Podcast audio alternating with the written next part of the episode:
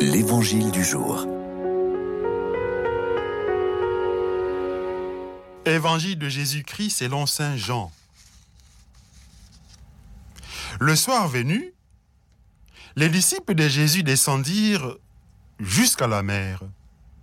Ils s'embarquèrent pour gagner Capharnaüm sur l'autre rive.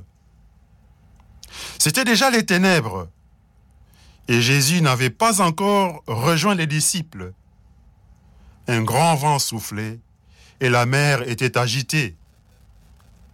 Les disciples avaient ramé une distance de 25 000 ou 30 stades, c'est-à-dire environ 5 000 mètres, lorsqu'ils virent Jésus qui marchait sur la mer et se rapprochait de la barque. Alors, ils furent saisis de peur. Mais il leur dit, C'est moi, n'ayez plus peur. Les disciples voulaient le prendre dans la barque. Aussitôt, la barque toucha terre, là où il se rendait. Le miracle de la multiplication de pain et de poissons s'est avéré être un véritable échec. Il semble saper l'optimisme de Jésus, car même les disciples ne sont pas prêts à, prêts à comprendre. Les disciples sur le bateau affrontent une tempête de jugement et de négativité qui marque leur mission dès maintenant et pour toujours. L'Église a toujours lutté entre les persécutions du monde et les consolations de Dieu. Même si son but est de nourrir le désir de bien et de bonheur de l'humanité, l'Église souffre de nombreuses incompréhensions et d'orages souvent violents. Combien de fois, au cours des siècles, n'a-t-elle pas eu la terrible sensation de sombrer dans les ténèbres?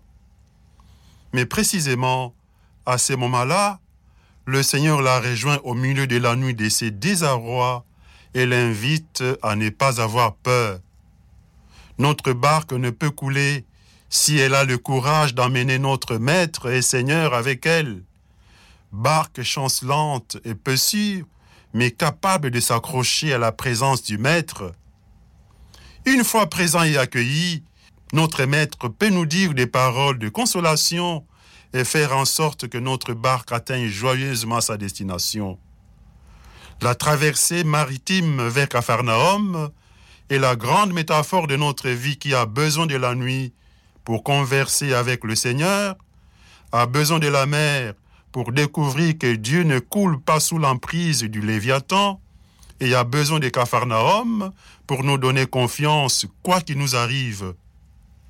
N'hésitons pas à crier notre désarroi au Seigneur, car il nous viendra en aide au milieu de notre nuit ténébreuse.